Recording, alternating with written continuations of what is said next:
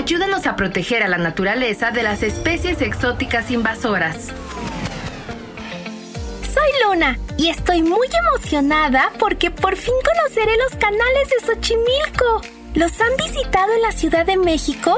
Dicen que son muy bonitos, pero que tienen algunos problemas como sobrevivir a la invasión del lirio acuático. Como me encanta explorar sitios naturales, investigar y estar alerta de alguna amenaza, hoy me voy a Xochimilco, en donde se ha detectado la presencia de plantas invasoras. Acompáñame a recorrer la naturaleza de México en busca de las especies invasoras. Soy Luna al rescate.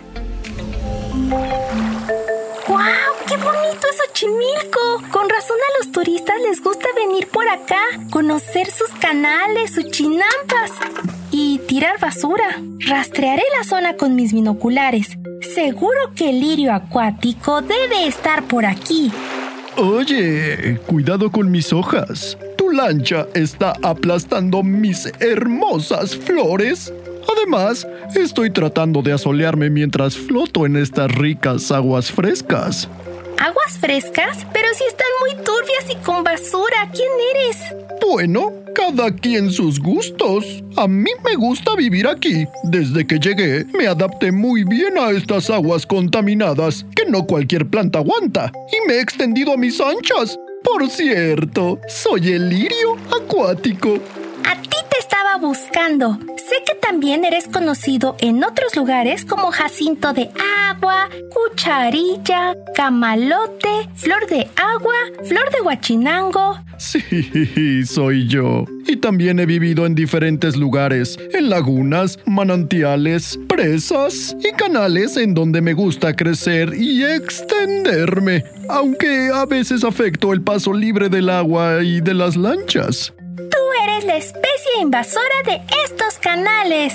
Bueno, sí soy una planta invasora, pero no lo digas tan feo. Sé que varios se quejan de mí.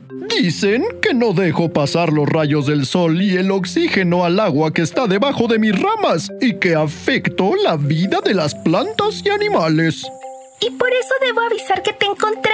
Mi misión es reportar a cualquiera que amenace a los ecosistemas y las especies que viven como los peces, crustáceos y anfibios.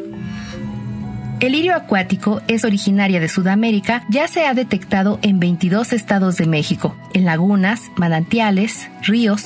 Son una especie invasora que daña a los ecosistemas. No se te escapen. Así como yo, ayúdanos a proteger a la naturaleza de las especies invasoras. Conócelas en www.invasoras.mx.